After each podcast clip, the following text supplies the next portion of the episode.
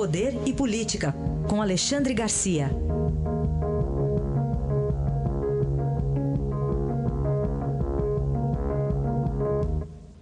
Alexandre, bom dia. Bom dia, Raíssa. Bom dia, Carolina. Bom dia. Alexandre virou também comentarista de novela. Essa novela tem um título. Vamos ouvir o título desta novela, Alexandre? Vai, ministro. Pronto, tá aí a novela que você quer comentar. Perfeito título. Vai, ministra, Vai, novela ministra. Brasil. Ai, ministro. E aí? Pois que- é, é, a, a ministra, a, a ex-futura ministra, eh, ela própria proporcionou todos os capítulos dessa novela, né?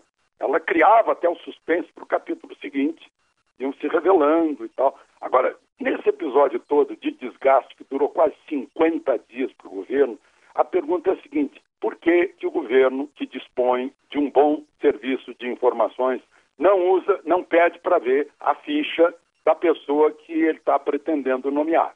né? Por que, que o presidente não pede a ficha? Não olha lá na. Tudo bem, a internet não, não- sinto muito, mas não é confiável, né? Porque todo mundo bota lá, contribui para fazer as biografias, né? Mas pede informação, confirma as coisas. Ia descobrir tudo isso. Ia evitar. Ou a ficha do partido é mais pesada que a ficha da informação sobre a pessoa.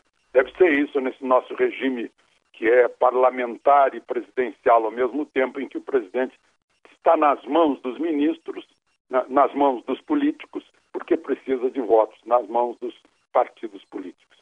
E não havia mesmo uma saída, uma saída rápida. É uma armadilha que os próprios políticos armaram para si. né? Ao criarem a- a- a- o foro privilegiado, mandaram para o Supremo todas aquelas questões penais que não são de, de, de, de alçada do Supremo, que não seriam, porque o Supremo é um órgão constitucional.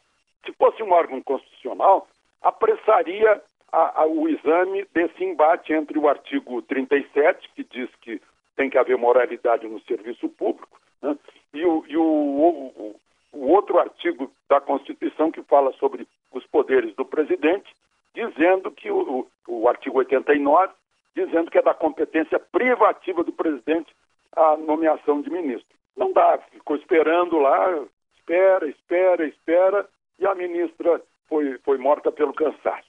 né? Aliás, o pai dela parece que morreu pelo cansaço, desistiu.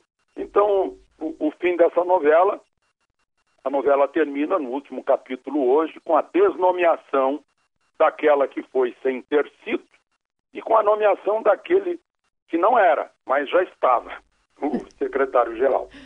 É isso. Enredo, hein? Enredo. e pela primeira vez, né, aí pra- a chamada para a novela, pela primeira vez no ano de 2018, o Ministério do Trabalho terá um ministro. Pois é. Estreando, né? Bom, é, a gente também tem um governador do Rio de Janeiro, Luiz Fernando Pezão, dizendo ao presidente da República que só ganha se, se, se ganha uma guerra na segurança com carteira assinada. Você acha que isso é um diagnóstico errado? Eu acho que está totalmente errado. É, é aquela, é aquela cultura eh, do politicamente correto, que a pessoa é assaltante porque não tem oportunidade de, de fazer outro trabalho. Né? Quando a gente sabe que a pessoa tem vocação para aquilo, uma espécie de, de caráter. Né? Eh, geração de é fundamental para a segurança pública. É necessário, sim, mas não é fundamental. Né? Só ganhamos a guerra da segurança pública com carteira de trabalho assinada. Imagina só né, o sujeito dizer assim: olha, já que você não tem carteira assinada, você tem todo o direito de ser assaltante. É aquela, aquela conversa que a gente ouve de vez em quando na rua, de alguém que vem pedir, diz assim: olha, estou pedindo, mas não estou assaltando, já faz uma ameaça. né? A, a vocação dele é ser assaltante. Está pedindo como primeira etapa. Então, é essa coisa nojenta que passa por cima, nojenta assim, passa por cima da educação em casa. Olha, eu vou contar uma coisa. Eu, eu cobri guerra no Líbano em 1982. É, foi uma guerra que, que é, é, é, atrasou o Líbano 25 anos, né, que parou o Líbano por 25 anos. Por 25 anos estavam lá tropas sírias, tropas israelenses, tropas da ONU, milícias, as tropas regulares eh, libanesas, havia, havia ainda aquele espírito da Guerra Fria. E olha, eu não vi ninguém descumprir a lei, porque isso se aprende em casa. Né? Estava lá na guerra, mas ninguém invadia prédio bombardeado para morar. Né? Eu tenho um amigo de família libanesa que mora em São Paulo, tem prédio em São Paulo e tem prédio no centro do Líbano. O prédio dele ficou incólume por 25 anos no centro do Líbano durante a guerra, mas o prédio dele em, em São Paulo já foi invadido duas vezes por chamados movimentos sociais. Então, é uma questão de formação de casa, esse respeito à lei. Eu vou ser trabalhador, embora seja pobre. É, essas pessoas que ficam acusando o, o, o, pobre de ser assaltante. Né? E não é verdade. Não. aliás, ao contrário. Os, os, pobres das periferias, dos morros do Rio de Janeiro, são oprimidos, né? oprimidos pelos eh, traficantes, pelos quadrilheiros. E isso o governador Pezão tem que, tem que saber, né? que não é só a carteira de trabalho assinada que vai resolver. Alexandre, para a gente concluir, duas decisões de tribunais de Brasília, uma do STJ, negando liberdade ao ex-ministro Henrique Eduardo Alves, e outra uma decisão do ministro Luiz Roberto Barroso, do STF, sobre presos travestis. Pois é. O, o, mais uma esquisitice do ministro Barroso, né?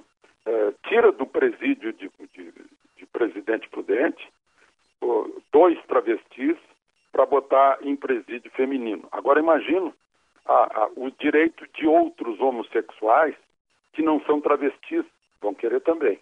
Né? É, eles estão presos desde 2016 porque são sequestradores.